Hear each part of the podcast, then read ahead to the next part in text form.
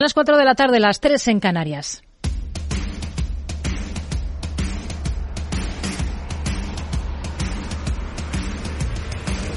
No decida lo que hará el mercado. No se salte las normas de su operativa. No se deje dominar por sus emociones. Mercado Abierto con Rocío Arbiza. Muy buenas tardes. Números rojos en las bolsas en este regreso de Wall Street a la actividad, con la macro como protagonista. A esta hora se conocen los datos de PMI en Estados Unidos tras una misma referencia aquí en Europa que ha batido expectativas. El compuesto alcanza los 52,3 puntos cuando el mercado descontaba que superase sí esa cota de 50 que separa crecimiento de la contracción, pero por los pelos. Por el lado de los servicios es donde se observa la mayor firmeza con la expansión más sólida desde junio del año pasado, mientras que el repunte es modesto por el lado manufacturero, aunque también se ve el primer incremento en la producción desde mayo del 22. Fortaleza macro que da más margen a las subidas de tipos y que repliega a los índices de renta variable a terreno negativo. En un día con gran expectativa también ante el discurso del presidente ruso Vladimir Putin ante la Asamblea Federal de su país, un Putin que ha anunciado la suspensión de la participación rusa en el nuevo tratado de reducción de armas estratégicas, el último pacto firmado con Estados Unidos para la reducción y control de armas nucleares. Desde la OTAN, su secretario general Jens Stoltenberg insiste en que nadie está atacando Rusia, además Rusia, además de lamentar que Putin se esté preparando para más guerra. Es el presidente Putin quien inició esta guerra imperial de conquista. Es Putin quien sigue intensificando la guerra. Pensó que podía destruir Ucrania y dividirnos, pero subestimó la determinación del pueblo ucraniano de defender su patria y subestimó nuestra unidad. Desde el gobierno, el ministro de Exteriores, José Manuel Álvarez, aprovecha para reafirmar el apoyo español a Ucrania ayudamos en todos los ámbitos a Ucrania y lo haremos tanto como sea necesario y tanto tiempo como sea necesario. Hemos comprometido ya 250 millones de euros para la reconstrucción de Ucrania a través de las agencias multilaterales. Una guerra de la que se cumple el viernes justo un año con consecuencias en muchos frentes como el energético.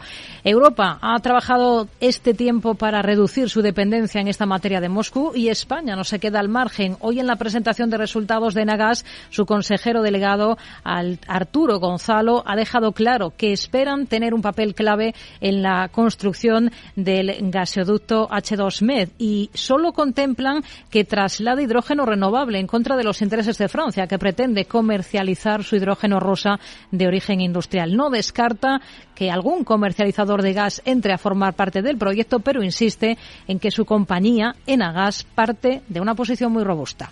Como sabemos, en la legislación gasista las interconexiones internacionales son, son responsabilidad de Enagas eh, como TSO. No digo que esto tenga que ser así en el HNO, pero desde luego creemos que tenemos una posición muy robusta para ser un actor clave en ese momento. Enagas que ha ganado un 7% menos en el último ejercicio por el recorte de los ingresos regulados, pero cumple sus objetivos. En bolsa está subiendo de forma discreta en un día de claro protagonismo para Robi tras ganar un 30% más en 2022 y mejorar un 35% el dividendo dentro de un selectivo, dentro de un IBEX que ahora mismo recorta un 0,42%, se coloca en 9.241 puntos. Todo mientras tenemos datos de lo que han recaudado ya los nuevos impuestos extraordinarios a la banca y las energéticas, más de 1.400 millones de euros en el avance de la liquidación, según ha especificado la ministra de Hacienda, María Jesús Montero. Y con estas cifras avanza que lo recaudado al final del año estará por encima de los cálculos iniciales del Ejecutivo. Por ello, creemos que vamos a superar incluso esa cifra de los 3.000 millones que contemplaba el informe económico de esta ley.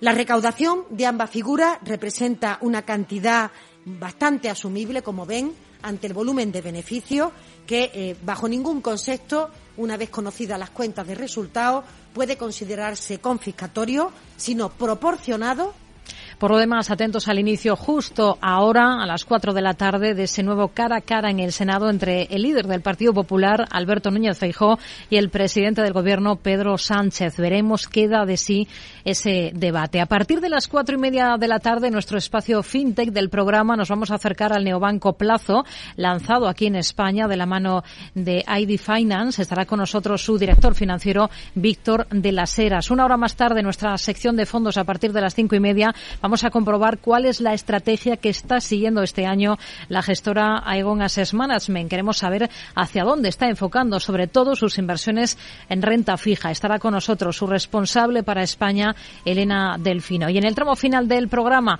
a partir de las seis, tendremos consultorio de bolsa esta tarde de la mano de Víctor Galán, analista de Planeta Bolsa. Esto es Mercado Abierto en Capital Radio. Comenzamos.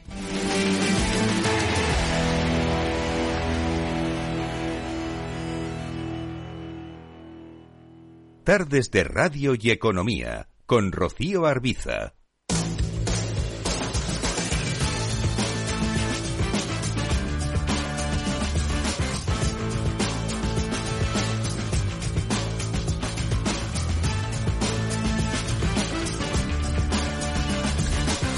Comenzamos en Estados Unidos, comenzamos con la macro que hemos conocido allí al otro lado del Atlántico, datos de PMI de ventas de viviendas de segunda mano. Javier Luengo, muy buenas tardes. ¿Qué tal, Rocío? Muy buenas tardes. En el caso de PMI, los adelantados de la economía, misma senda de lo que hemos visto durante la sesión en Europa. Economía fuerte, tensión para mayores subidas de tipos de interés por parte de la Reserva Federal. Vamos PMI por PMI. Tenemos el de servicios. Para febrero está en 50 puntos y medio. Indica ya zona de crecimiento económico. El manufacturero no llega, aunque firma por encima de lo estimado, 47,8 y el compuesto finalmente este sí rebota por encima de los del medio centenar hasta los 50,2 enteros y como decías, datos de viviendas de segunda mano, 4 mm, millones menos en este caso de lo que apuntaban los analistas. No se alcanzan las previsiones en este caso para el mes de enero en ese dato de venta de casas usadas en Estados Unidos. Joe Biden busca en Polonia el apoyo de los aliados a Ucrania. El presidente de Estados Unidos considera que hay que seguir asistiendo al país atacado tanto tiempo como sea necesario en un momento que a su juicio es fundamental. Consideran que la guerra está a punto de entrar en una nueva fase. Rusia ha aprovechado los meses de invierno para rearmarse, reclutando nuevas tropas y comenzando ya en algunos puntos lo que han llamado la gran ofensiva que se pronosticaba al inicio del conflicto. Aunque China rechaza iniciar una carrera armamentística. Y apuesta por no avivar el conflicto. El ministro de Asuntos Exteriores ha calificado en un comunicado de las últimas horas de poco constructivo el diálogo que hemos tenido hasta ahora, que se ha tenido hasta el momento y ofrece la sabiduría china, así lo ha llamado, para alcanzar una solución pacífica y política. Mientras Corea del Norte lanza dos nuevos misiles de corto alcance al mar de Japón. La Agencia Internacional de la Energía urge a recortar las emisiones mundiales de metano tras el ascenso en el último ejercicio. Cuando alcanzaron los casi 135 millones de toneladas, ligero incremento respecto al 21 y solo un poco por debajo del récord del 19 pese a los altos precios del gas natural en todo el mundo. Intel va a retrasar un pedido de TSMC hasta 2024. Y citando fuentes del fabricante Digitimes informa que la de semiconductores va a retrasar los pedidos concretamente de los chips de 3 nanómetros, los últimos por eficiencia tecnológica, hasta el cuarto trimestre del 24. Microsoft defenderá la compra de Activision Blizzard ante la Unión Europea. Lo va a hacer en unas horas en Bruselas. Va a reunir allí a representantes de las grandes compañías del sector, Google, Nvidia, Electronic Arts,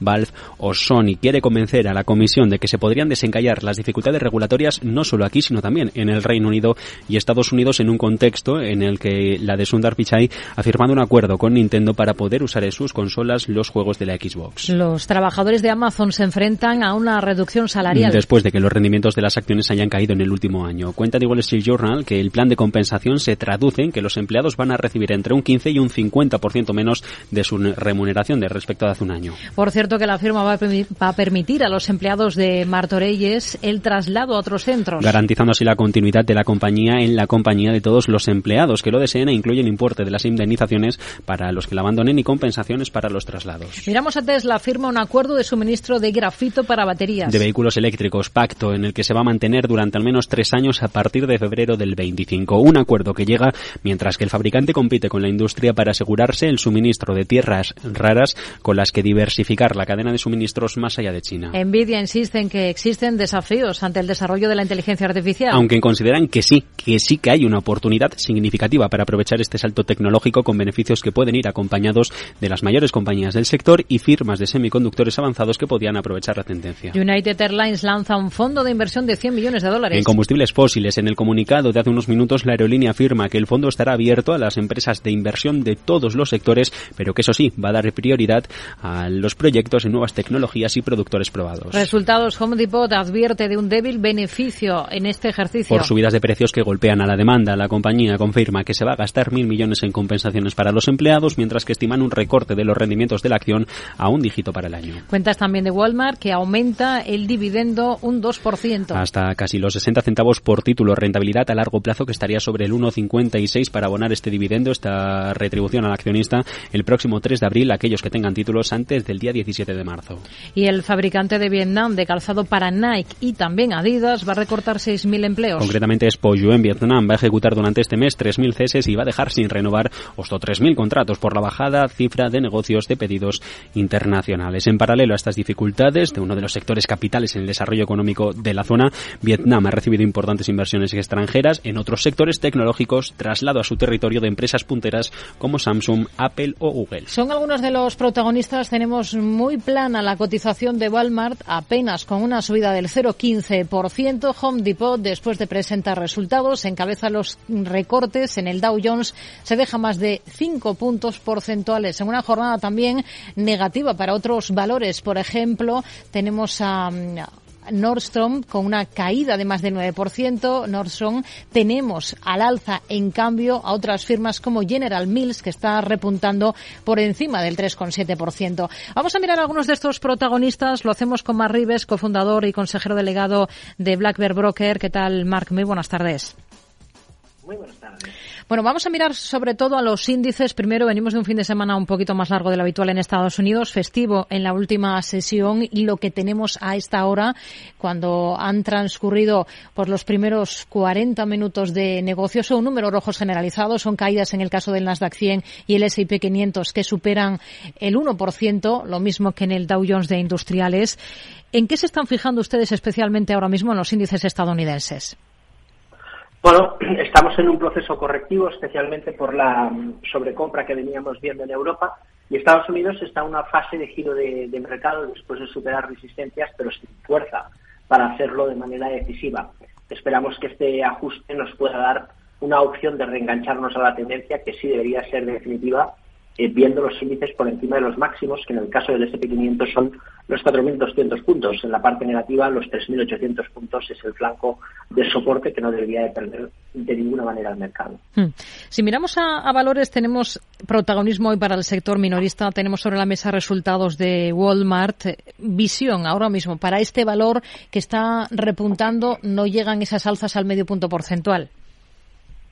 La verdad que sigue en un proceso lateral, es un poco ajeno a este proceso de, debilidad que estamos viendo en el corto plazo en el mercado con un comportamiento que le acerca a la zona de resistencia. De momento, sin mayor complicación la cotización, pero también sin mayor interés. Hmm. Tenemos también eh, movimiento más amplio, en este caso, en Home Depot, como reacción a sus cuentas. Eh, caída importante para el valor. ¿Cómo está por técnico?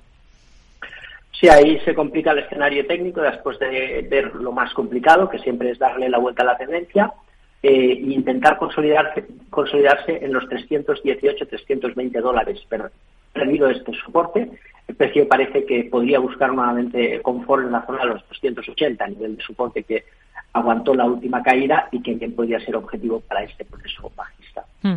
Entre las compañías que hoy presentan resultados tenemos también a Mectronic. Eh, situación técnica de este valor.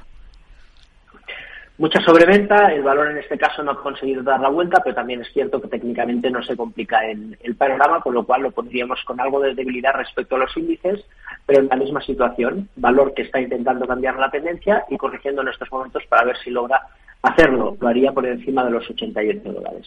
Es la primera jornada de cotización para Metamask después de ese avance el fin de semana de que va a probar un servicio pagando por suscripción mensual.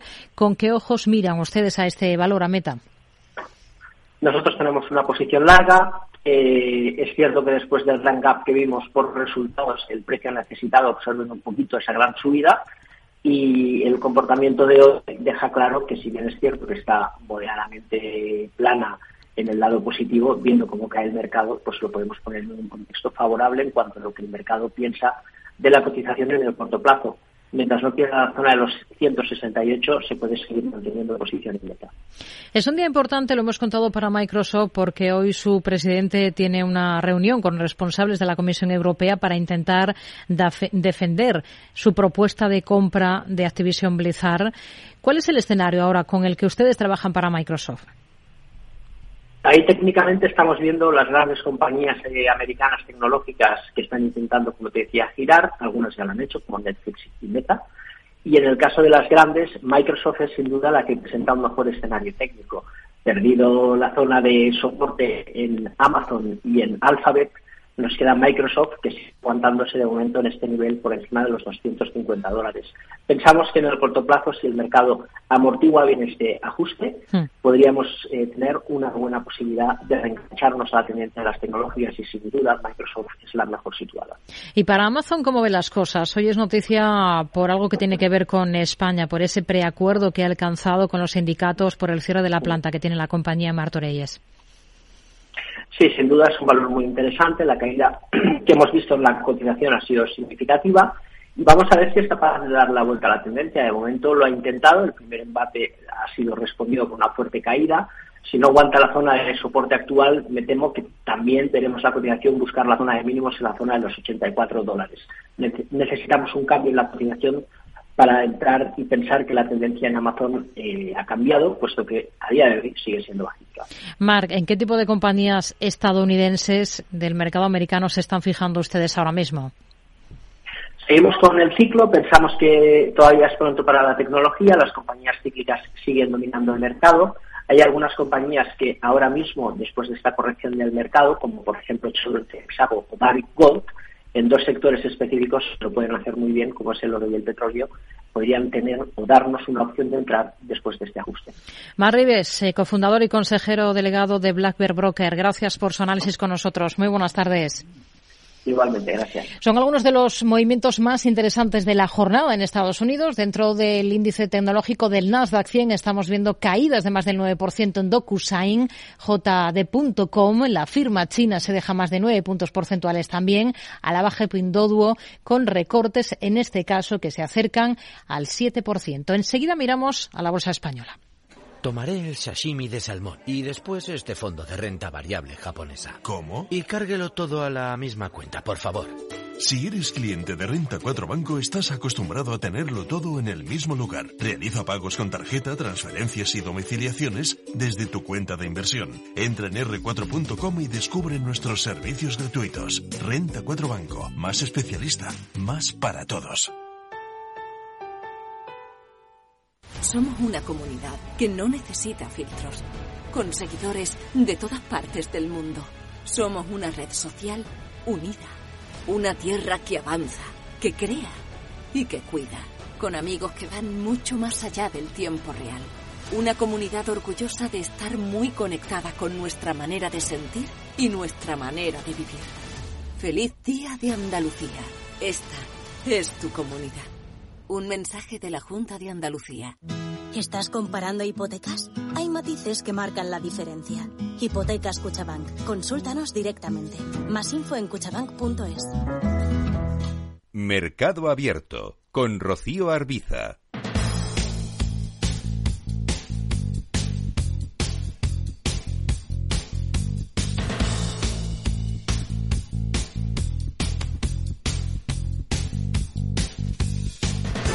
Momento de mirar a la bolsa española. Tenemos ahora mismo al IBEX al selectivo con un recorte de medio punto porcentual en cotas de 9.237 puntos en una jornada con claro protagonismo para las compañías que han presentado resultados. Entre ellas, Enagas recorta el beneficio casi un 7% en el último año, condicionada por el impacto regulatorio. Selena Niezbala, muy buenas tardes. Muy buenas tardes. La gasista obtiene un beneficio neto de 375,8 millones de euros en 2022 a causa del marco regulatorio que que recorta los ingresos regulados, aunque cumple con los objetivos fijados para un ejercicio marcado por la gran volatilidad. Los ingresos totales de Nagas suben, pero lo hacen también menos, en concreto un 2% hasta los 970 millones de euros y aumenta su flujo de caja un 14,5%. Ha dado para mucho la rueda de prensa posterior a esos resultados. Allí Nagas ha descartado que el impulso de Francia al hidrógeno rosa ponga en peligro el H2Med. Pedro Díaz, muy buenas tardes.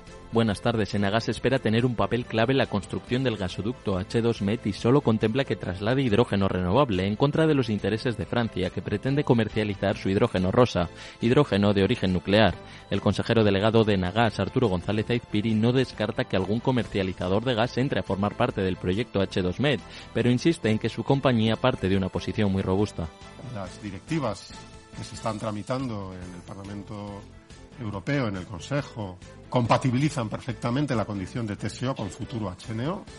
Como sabemos, en la legislación gasista las interconexiones internacionales son, son responsabilidad de Nagas eh, como TSO. No digo que esto tenga que ser así en el HNO, pero desde luego creemos que tenemos una posición muy robusta para ser un actor clave en ese momento. El gasoducto que unirá a Portugal, España y Francia costará fondos europeos aparte 2.500 millones de euros. Gonzalo Izpiri cree que las inversiones de su compañía están protegidas de la evolución de los tipos de interés gracias a que el 80% de su deuda está cubierta a tipo fijo y anuncia además que Estados Unidos seguirá siendo el principal proveedor de gas al menos hasta 2026. Robi mejora su beneficio un 30% en el último año y mantiene su guía para este ejercicio. Así es una guía que, recordemos, incluye una caída en sus ventas y también de beneficios por una menor demanda de las vacunas anticoronavirus. Por su parte, los resultados de la farmacéutica superan expectativas eh, con un beneficio que casi alcanza los 200 millones de euros y sitúa sus ingresos también en la banda alta de sus previsiones en los 819 millones, impulsada por la evolución de su negocio de vacunas con Moderna, pero también por su negocio puro de farma. Así lo señala en estos eh, micrófonos Juan López del Monte, vicepresidente y director financiero de Robi. Mencionar que el negocio puro de, de farma ha crecido un 7% y nuestra franquicia de, de parinas ¿no? a nivel mundial, que es uno de nuestros pues eh, franquicias de líder en Robi, pues ha crecido un 9%. ¿no? Por tanto, todas las áreas de la compañía se han comportado bien. La farmacéutica mejorará también su dividendo un 35%. Hoy está subiendo en bolsa. Robi lidera las alzas del IBEX, más de un 6% arriba, hasta 43,34 euros. El primer pago de los gravámenes extraordinarios suma más, suma más de 1.450 millones. Así lo ha detallado en la rueda de prensa posterior al Consejo de Ministros hoy la ministra de Hacienda, María Jesús Montero. Y puedo decirle que los resultados son muy positivos. En concreto, el primer pago en el gravamen energético ha sumado 817,4 millones. En el caso de la banca, 637,1 millones.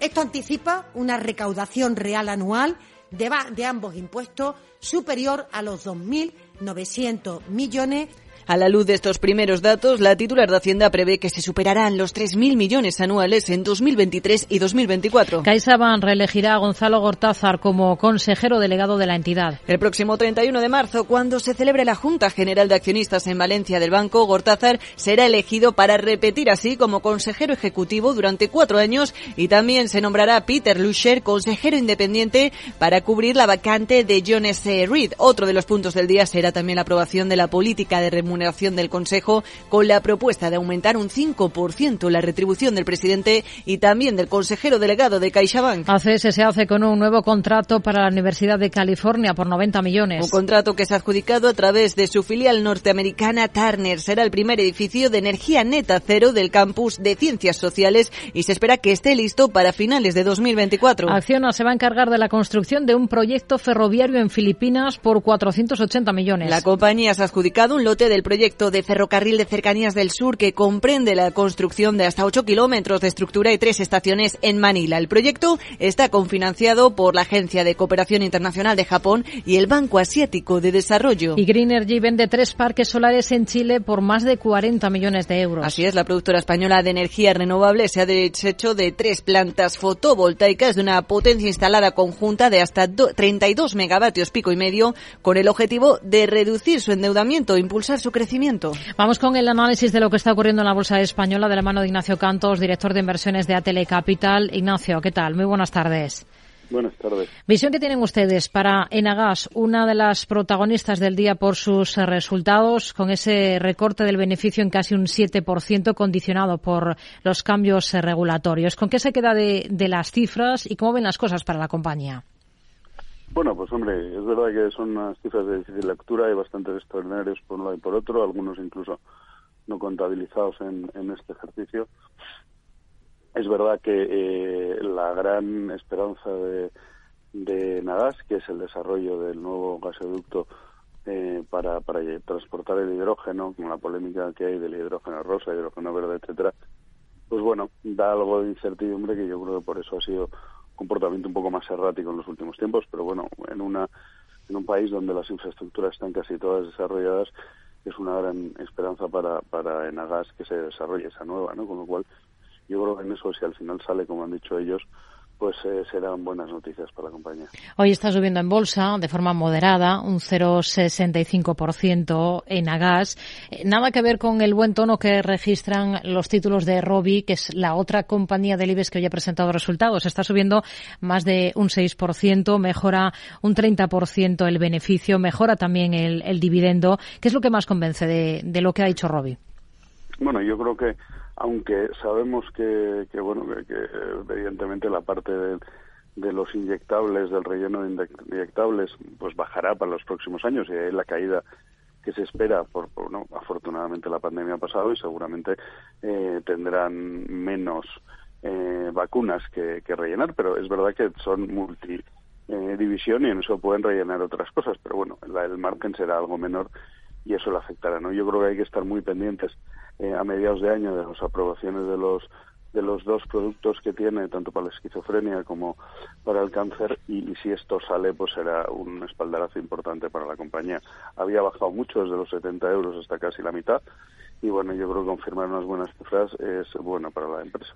Grifols está subiendo en bolsa, es noticia por el acuerdo para cerrar una demanda colectiva en Estados Unidos. ¿Con qué ojos miraría al, al valor?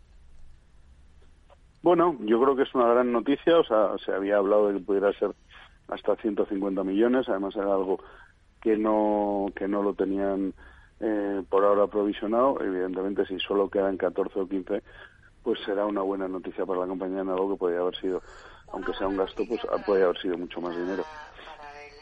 Tenemos en el punto de mira a otros valores, como es el caso de Fluidra, por ejemplo, por un contrato que ha conseguido en Chile. ¿Tendría ahora mismo el valor en cartera?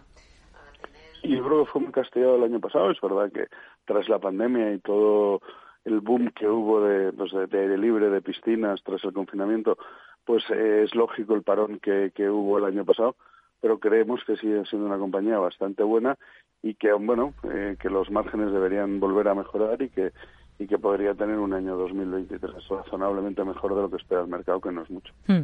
¿Qué le parece que Green Energy haya vendido tres parques solares en Chile por más de 40 millones de euros? Dice que lo hace para reducir su endeudamiento por un lado y por otro para impulsar el crecimiento en los tres mercados en los que opera, que son Latinoamérica, Europa y Estados Unidos. Bueno, yo creo que es un poco lo que dicen los ingleses business as usual, ¿no? Ellos sí han tenido siempre una rotación, no digo elevada, pero sí una rotación de activos eh, anual y bueno, pues, pues esto entra dentro de esa rotación de activo ya instalado, ya, ya en funcionamiento y, que, bueno, prefieren darle el pase y tener ese, esa caja para, para nuevos proyectos. Otro de los valores que tenemos en el punto de mira, porque mañana presenta resultados, una compañía como NH Hotels. ¿Son optimistas ustedes con respecto a, a los números de la compañía y para el valor, qué visión tienen? Bueno, hay que recordar que ha sido un año, el 22, excepcional para en general para el sector y, que, bueno, eh, con una inflación elevada como ha habido, el, el retorno por habitación ha subido en general bastante. Eh, es verdad que se ven afectados ellos que tienen algo menos de vacacional y más de, de ciudad, pues de, de, todo lo que es relativo a los viajes de empresa que todavía no se han recuperado a niveles de 2019, pero yo creo que tienen un buen año por delante. Hmm. ¿En qué tipo de compañías se están fijando ustedes ahora especialmente, Ignacio, cuando estamos en un momento en el que prácticamente casi damos por terminado el segundo mes del ejercicio, un, arranque de año muy positivo para, para las bolsas aquí en Europa? Sí, bueno, pues hombre, estamos más bien con, con, la parte más de valor, ¿no? Estaríamos, seguimos creyendo que la, la parte financiera seguros tiene valor, que hay algunas compañías industriales tipo Acerinox que lo deberían seguir haciendo bien, sobre todo si no nos vamos a una recesión, sino simplemente a una ralentización que ya está más que descontada por parte del valor. Y luego, bueno, algunas otras compañías eh, de infraestructuras pues nos gusta bastante SACIR, o sea que yo creo que hay un poco una serie de compañías que hay que seguir para este, para este segundo trimestre o final del primero. Nos quedamos con ello. Ignacio Cantos, director de inversiones de Atelecapital. Gracias por su análisis con nosotros. Muy buenas tardes. Tenemos a Robi liderando las alzas del IBEX con esa subida de más del 6%. También Grifols en positivo, arriba en este caso un 1,65%. A partir de ahí tenemos a otras compañías con tono positivo, como es el caso, por ejemplo, en el sector energético de Red Eléctrica o de Enagas tras esa presentación de resultados. También algunos bancos como el Sabadell o el Banco Santander. En el lado de los recortes, el peor comportamiento a esta hora lo vemos en Naturgy, también en Fluidra, que se está está dejando por encima de los dos puntos porcentuales. Enseguida miramos al resto de Europa.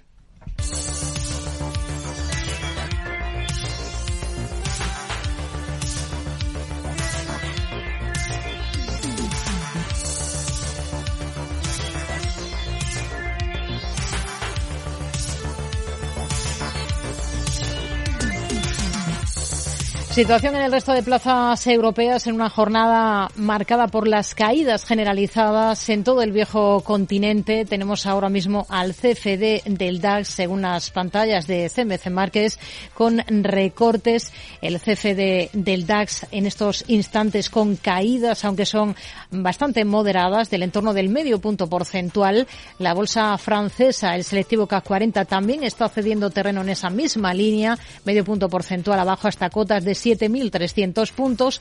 Encontramos a la bolsa italiana con una caída del 0,66% y también con números rojos a la bolsa de Londres para un FT100 esos descensos que son del 0,34% a esta hora de la tarde. El selectivo europeo, el Eurostox 50, camina con caídas del 0,60%. Vamos a ver cuáles son los protagonistas de esta jornada en Europa. Selena Niezbala. Protagonismo repartido en esta sesión de martes eh, por parte de los resultados empresariales de importantes compañías cotizadas en el viejo continente y también por otros asuntos relevantes. Eh, por ejemplo, el grupo energético francés Engie, y empezando por esta parte de resultados empresariales, ha publicado unos beneficios en 2022 de 5.200 millones de euros frente a los 2.900 millones del año anterior, lo que representa un incremento del 78% explicado por la subida de las tarifas del gas y la electricidad a causa de la guerra en Ucrania las cuentas incluyen además el impacto negativo ligado a su contribución al gasoducto Nord Stream 2. La empresa propondrá el pago de un dividendo de 1,40 euros por acción, lo que supondrá la distribución de hasta el 65% del beneficio neto de Engie. Todo ello al tiempo que Worldline seguirá buscando oportunidades de adquisición dentro del sector tecnológico en Europa después de unas cuentas trimestrales que también han superado las expectativas del mercado. En la bolsa británica, en este caso, HSBC aumenta su beneficio un 17% hasta casi los 14.000 millones de euros y ha informado de que distribuirá un dividendo especial tras cerrar la venta de su negocio bancario en Canadá. A pesar de ello, la entidad asumió un impacto negativo en estas cuentas de hasta 2.200 millones en relación con el deterioro del valor vinculado a la venta de las operaciones de banca minorista en Francia. Es noticia en este mismo mercado hoy Vodafone, en este caso, porque ha informado de que ha completado la venta de su participación del 70% en Vodafone gana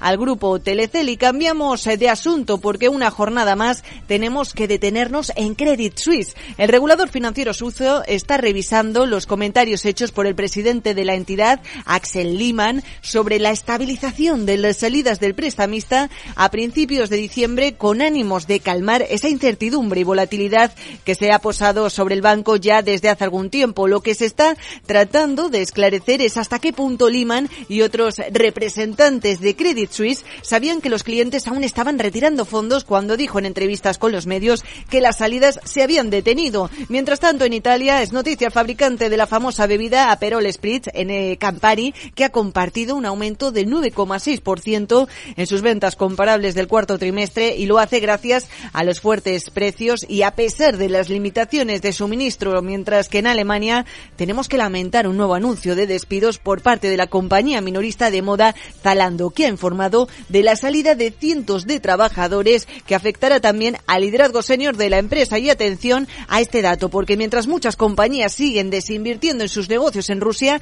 las hay que los mantienen e incluso que los incrementan. Es el caso de la cervecera neerlandesa Heineken, que ha lanzado al menos 60 nuevos proyectos en Rusia en el último año. Son los protagonistas del día en Europa. Alguno de ellos nos a acercar en los próximos minutos de la mano de Javier Lorenzo Matamoros, gestor de GPM y director de J. Lorenzo Trading. ¿Qué tal, Javier? Muy buenas tardes. Hola, buenas tardes, Rocío, ¿qué tal? Muy bien. Bueno, grandes entidades estadounidenses como Bank of America o como JP Morgan señalan que el rally europeo se va a desvanecer pronto. Parece que va en aumento esa cierta convicción de que ese poderoso repunte de la renta variable europea este año podría ir fallando. ¿Cuál es la visión que tiene? Bueno, este siempre siempre es un tema, ¿no? De, las grandes casas de análisis eh, juegan un poco a ser adivinos, no, entiendo muy bien cómo lo hacen, pero lo que sí que es verdad y sobre todo viendo predicciones de, valoraciones de, no, sé, generalmente de años anteriores y demás, lo cierto es que no, no solo no aciertan, sino que se quedan bastante lejos, ¿no? Entonces, bueno, yo particularmente intento hacer todo lo contrario, en lugar de predecir o de adivinar o vaticinar lo que va a pasar, pues al final nos centramos en los, principales indicadores de amplitud de mercado que podemos seguir, ¿no? Pues como la línea avance-descenso del mercado NICE para Estados Unidos, del Eurostock 600 para, para Europa. Y la verdad es que la, la, salud del mercado, podríamos decir, a corto plazo de Europa, de momento es muy buena. Tenemos a todos los índices en partes altas ¿no? de, los gráficos en, sus últimos, en los últimos meses, a diferencia de Estados Unidos, que vemos que los índices están sufriendo un poquito más.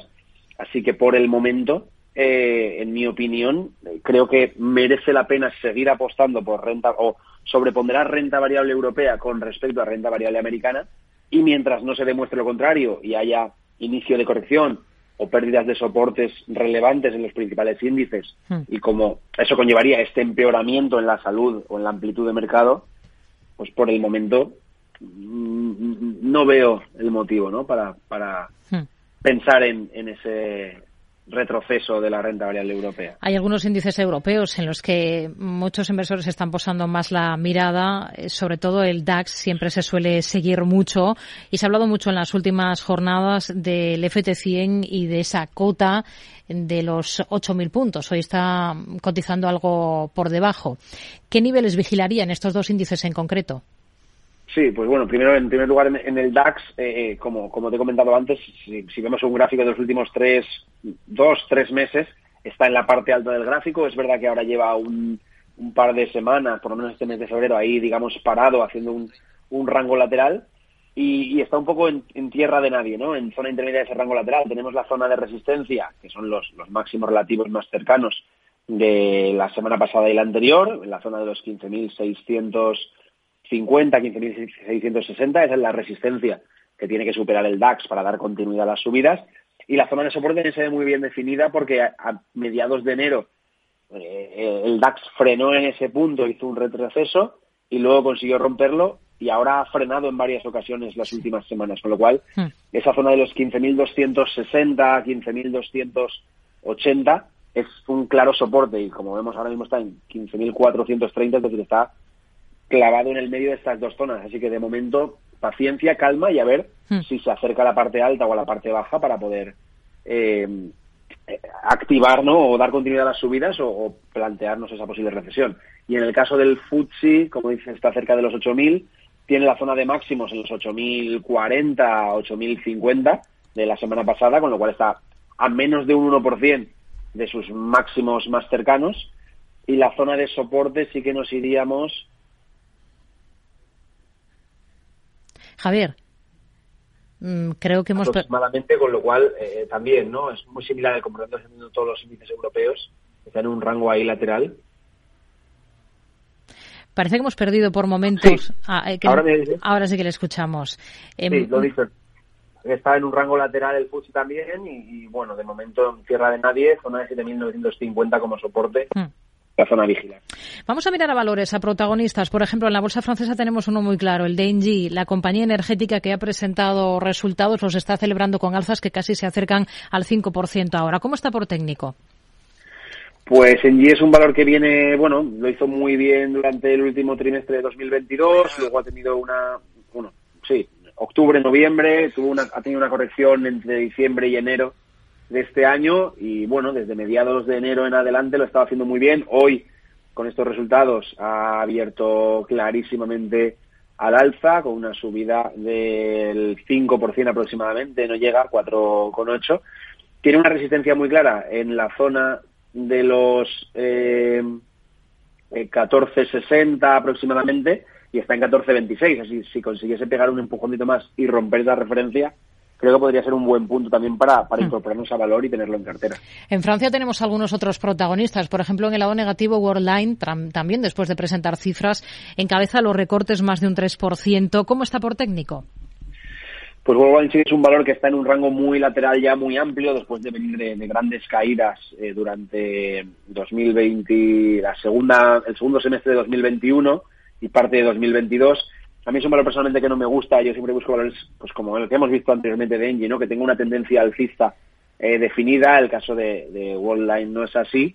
Y encima, pues, como vemos, ¿no? El mercado ha reaccionado de forma negativa a estos resultados, con lo cual mm, yo creo que es un valor mejor para mantenerse al margen y le quedaría, tendría mucho que mejorar para que nos fijásemos en él por el momento.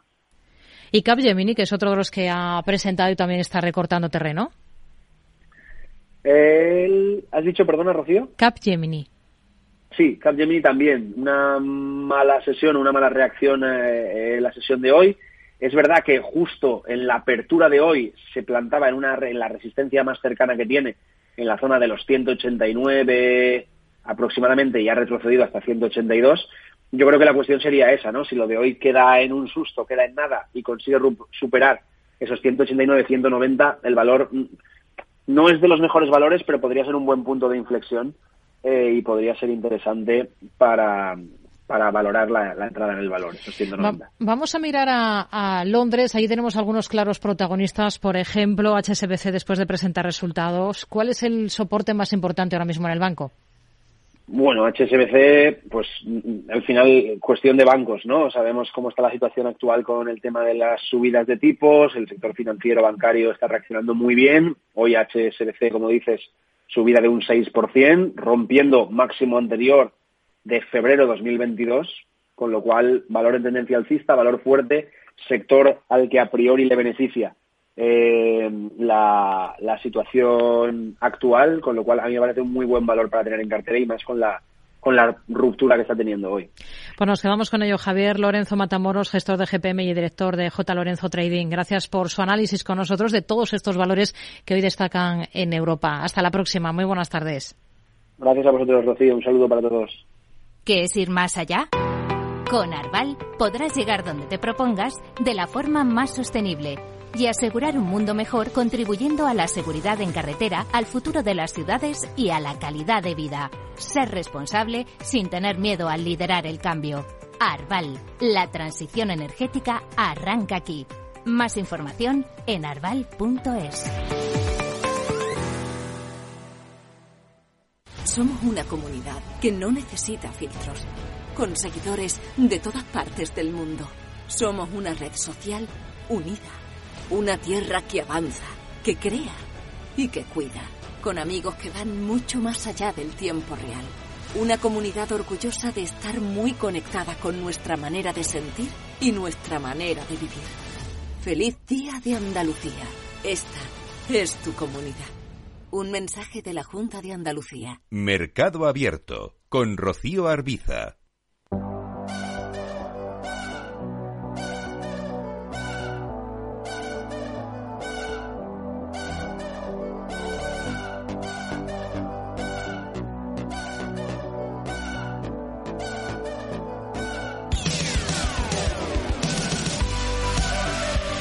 FinTech, estamos en First Movers, el espacio de digitalización de la industria financiera, en la que cada semana conocemos proyectos y propuestas interesantes ligadas a este sector de la mano de Inés Muñoz Vidal, experta en FinTech y responsable de ventas para el sur de Europa de Mambú. Hola Inés, ¿qué tal? Muy buenas tardes.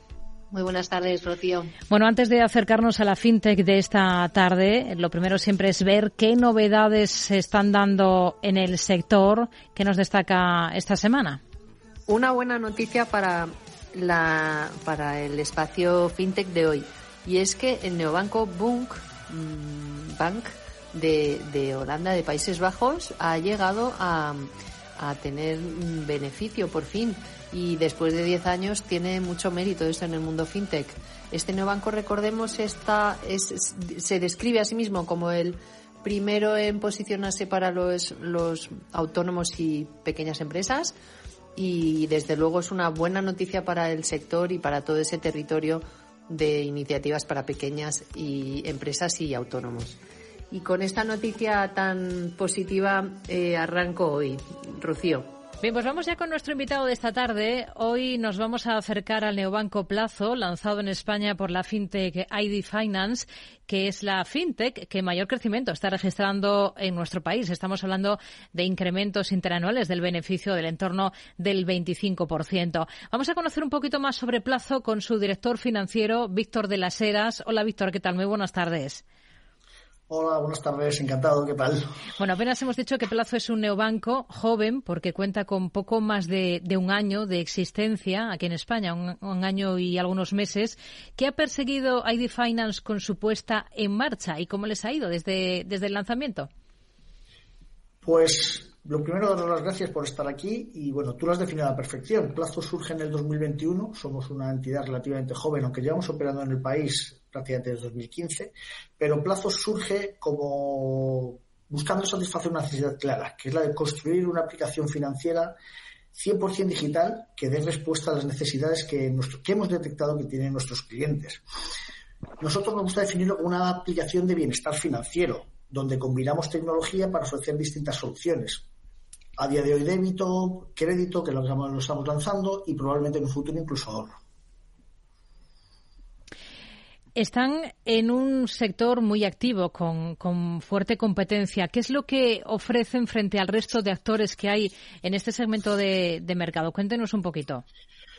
Pues lo primero es simplicidad, es decir, es relativamente sencillo darse de alta, obtener una tarjeta de débito emitida por Mastercard, una cuenta IBAN asociada sin ningún tipo de comisión, con un programa de cashback bastante atractivo. Yo te incluso te diría que probablemente uno de los más atractivos que existe, eh, que existe actualmente en el mercado. Eh, nuestros clientes pueden llegar a obtener en algunas compras incluso un 40% de devolución en algunas marcas. La verdad es que es un programa que está teniendo mucha aceptación por parte de eh, nuestros clientes.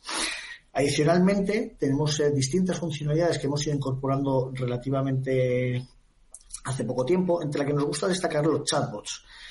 Eh, nuestro objetivo, como definíamos al principio, es convertirnos en una de las principales aplicaciones de bienestar financiero para el cliente.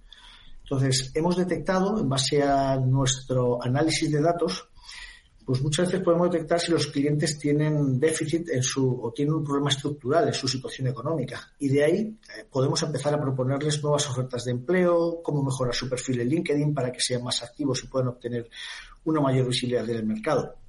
Para que os hagáis idea, en el último año hemos obtenido como unos 20.000 conversaciones aproximadamente en, en, este, en este ámbito, en este espectro, que ayuda a nuestros clientes a mejorar el empleo. Y por último, hemos lanzado hace relativamente poco la funcionalidad de crédito asociada a nuestras tarjetas que os comentaba al principio. Inés. Muy buenas tardes, Víctor. Muchas gracias por acompañarnos. Buenas tardes, Inés. Pues eh, yo creo que ya vamos un poco deduciendo por las respuestas que nos ha dado eh, a quién va dirigida esta solución, ¿no? Es eh, muy inspirador escuchar cómo eh, están metidos de verdad de lleno en el en el compromiso de ayudar a, sus clientes, ¿no? clientes que a lo mejor pueden encontrarse en apuros, mm, o como decían, tener fallos eh, estructurales o coyunturales en su salud financiera y ahí están ustedes para ayudarles un poco en, el camino, ¿no?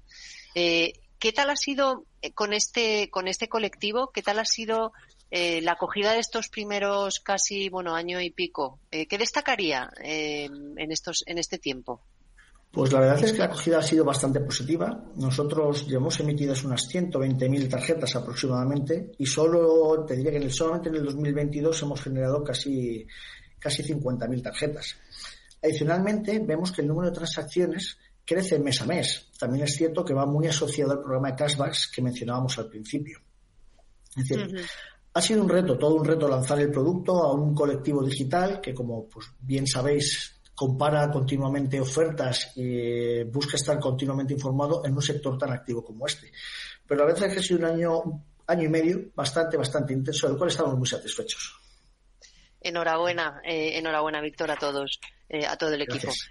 Pues hablando un poquito de tecnología, que es lo que nos, el, tema que nos, nos gusta traer en, en First Movers, eh, la tecnología al final eh, está detrás de proyectos, eh, acompañando siempre proyectos first movers, los pioneros, que están trayendo a los usuarios pues cosas que se adaptan a sus necesidades. Cuando hablamos de la tecnología que hay detrás de plazo, me consta que hay diferentes, diferentes patas. Una de ellas, por suerte, tenemos el honor de, de acompañar, acompañaros desde Mambú eh, con, con, la parte de core banking, ¿no? Que es un poco, quizás podemos profundizar en otro momento en qué consiste esto. Pero si vamos a hablar de tecnología y de cómo la tecnología es un habilitador de los éxitos que ustedes están teniendo, ¿qué destacaría o, o qué compartiría con, con, la audiencia? De forma muy didáctica y para que lo entiendan todos, ¿no? ¿Qué tecnologías son decisivas para vosotros, para ustedes, a la hora de haber hecho realidad plazo? Pues para nosotros la tecnología es una herramienta fundamental en el día a día. La tecnología es lo que nos ha permitido lanzar la aplicación en un tiempo prácticamente récord, poder implementar todas esas, actividades, estas características que rodean nuestra aplicación también en un tiempo récord. Utilizamos o nos apalancamos mucho en lo que es Machine Learning e inteligencia artificial. Es decir, comentamos anteriormente los chatbots que nos ayudan o que ayudan a nuestros clientes a mejorar sus, eh, sus ingresos, proponiéndoles nuevos empleos o incluso simplemente mejorando su visibilidad y su perfil en LinkedIn. Todo eso al final es tecnología que existe detrás. Tradicionalmente hemos utilizado un modelo de tecnología in-house. Sin embargo, para este proyecto, para plazo, nos decantamos colaborar con Bamboo, que es nuestro partner principal, eh, actuando como Banking as a Service, por la flexibilidad que nos permite, que nos permitió a la hora de integrarlos en nuestras distintas funcionalidades, así como por la rapidez a la hora de definir nuevos productos y ponerlos en el mercado. Asimismo, nos ahorró todo el, desarrollo interno que hubiésemos necesitado para dar servicio a una transaccionalidad tan creciente como aparece, como llevan las tarjetas de débito. Para nosotros esta colaboración ha sido fundamental. Mm. Eh, es verdad que para los que no estén tan familiarizados como nosotros con, con, estas, eh, con esta relación de, de, los negocios y la tecnología, es importante eh, que sea cual sea el colaborador, siempre sea un habilitador de esa visión que tiene la empresa del negocio, ¿no? Porque al final a veces desgraciadamente las, las tecnologías limitan y es verdad que está muy en la naturaleza de Mambú el hacer realidad una visión de negocio eh, y al final cubrir pues el objetivo último de todos, ¿no? Que es eh, encajar con las necesidades finales de esos clientes que están ahí, ¿no? La tecnología no puede ser que limite una visión perfectamente acertada eh, y, y, no, no sea capaz de habilitar, ¿no? Y al final ese, ese es el honor que, que Mambú tiene ahora mismo entre manos el, el facilitar y el hacer realidad una visión tan acertada como la de plazo. Eh, no sé si quiere compartir alguna cosa más o si podemos pasar a, siguientes preguntas, pero eh, el tiempo de lo que ustedes han mencionado, y estoy hablando más yo que usted, Víctor, pero los, me gustaría insistir en, en algo que han mencionado y que también es muy importante, Rocío, que mencionamos mucho a la hora de hablar de fintech, y es el tiempo de desarrollo, lo que llamamos go-to-market o llegada al mercado, ¿no? Cuando nosotros queremos, en general, en, la economía digital, ser relevantes para nuestros clientes finales, no solamente es necesario tener una visión acertada como lo que, lo que nos ha contado y la que tiene plazo, sino que también es necesaria acometerla en el tiempo en el tiempo preciso, porque los somos muy cambiantes y exigentes todos nosotros, Víctor, Rocío, yo, nos incluyo, los usuarios, y tenemos los, las empresas y las, los proveedores de tecnología, tenemos que ser capaces de reaccionar súper rápido, ¿no? Y esto en, en plazo lo están haciendo muy bien en ID Finance y por eso seguramente tienen los resultados que tienen. Por mi parte, muchas gracias por esta aclaración. Eh, no sé mm. si Rocío. Víctor, como nos dice, el eh, plazo eh, busca dar respuesta a la demanda de soluciones flexibles para, por ejemplo, aplazar pagos, para acceder a pequeñas líneas de crédito. En la actual coyuntura que estamos viendo complicada económicamente, ¿están notando que esa demanda de los usuarios por este tipo de, cuestiones va claramente en aumento? ¿Qué, ¿Qué es lo que están palpando? Sí, definitivamente la demanda de crédito existe, está ahí, es latente y va en aumento cada vez eh, hemos detectado que cada vez más, eh, pues, lo que os comentamos al principio, dentro de buscar satisfacer dichas necesidades de los clientes, detectamos que efectivamente existe esa demanda de crédito y que va al alza. Cuando nosotros empezamos a testar nuestra funcionalidad de crédito, eh, automáticamente fue lanzar el banner, la publicidad en, en la aplicación o notificación en la aplicación y automáticamente recibimos no te voy a decir miles de eh, solicitudes, pero sí que detectamos muchas más solicitudes de las que esperamos al principio. Con lo cual sí que es cierto que existe esa demanda latente y a la que buscamos satisfacer como una solución más dentro de todas las que ofrecemos del producto. ¿Cuántos usuarios tienen y qué objetivos se marcan ustedes de crecimiento? Decíamos al, principio que llevan un año y unos pocos meses em, metas que se, que se marcan. Pues como dijo el famoso personaje de dibujos animados, hasta el infinito y más allá. Nuestro objetivo es seguir impulsando plazo, es decir, queremos consolidar la aplicación en, primero en el mercado español, convertirla en la aplicación de referencia para nuestros clientes. Adicionalmente, nosotros tenemos operaciones también en México, sería nuestro segundo mercado de, de destino. Probablemente una vez consolidada la aplicación en España, en la segunda mitad de este año nos plantearemos lanzar plazo en el mercado mexicano y todo ello, pues seguir creciendo en, dentro de la Unión Europea. Lo dicho, consolidaríamos España, lanzaríamos la aplicación en el mercado de plazo y posteriormente nuestra idea es continuar creciendo en la medida de lo posible durante la Unión Europea. Siempre marcados por unos parámetros, eh, no quisiera decir conservadores, porque quizá choque un poco con, con la disrupción de ser una fintech, pero sí con un entorno bastante controlado tampoco podemos sacrificar la rentabilidad del negocio. Podemos crecer siempre y cuando tengamos o nos atengamos a nuestra filosofía de control y, crecimiento controlado. Pues nos quedamos con estas metas. Víctor de las Heras, director financiero en plazo. Gracias por atender la llamada de Mercado Abierto. Muy buenas tardes. Gracias a vosotros. Buenas tardes. Inés Muñoz Vidal, experta en fintech y responsable de ventas para el sur de Europa en Bambú. Gracias, Inés. Hablamos la próxima semana. Muy buenas tardes. Muy buenas tardes, gracias. Espacio FinTech. Enseguida vamos con las noticias. Actualizamos información, por cierto, que está señalando Volkswagen que va a presentar una nueva solicitud de fondos de la Unión Europea a España, mientras sopesa la posibilidad de fabricar aquí un nuevo vehículo eléctrico adicional. Lo dice el presidente y consejero delegado de SEAT, que es la unidad española del fabricante alemán de automóviles. Va a pedir más fondos europeos a España.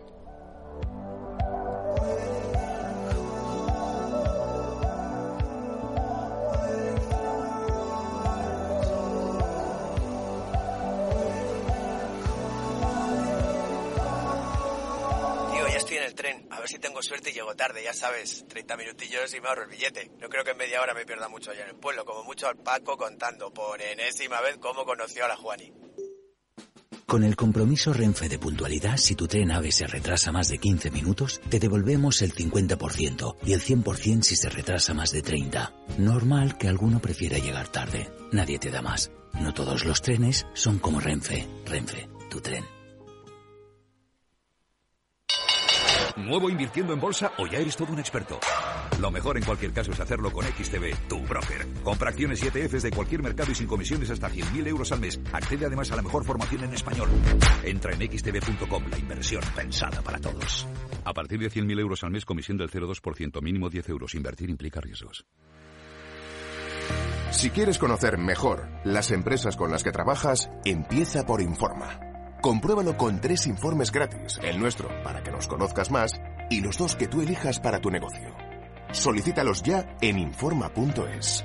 Informa, líder en información empresarial. Somos una comunidad que no necesita filtros, con seguidores de todas partes del mundo. Somos una red social unida, una tierra que avanza, que crea y que cuida, con amigos que van mucho más allá del tiempo real. Una comunidad orgullosa de estar muy conectada con nuestra manera de sentir y nuestra manera de vivir. Feliz Día de Andalucía. Esta es tu comunidad. Un mensaje de la Junta de Andalucía. ¿Es de los que busca oportunidades en todas partes?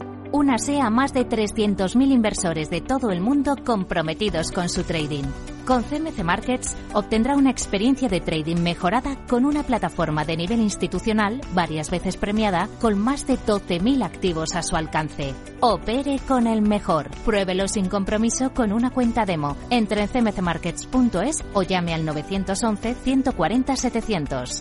CMC Markets, su broker online de confianza.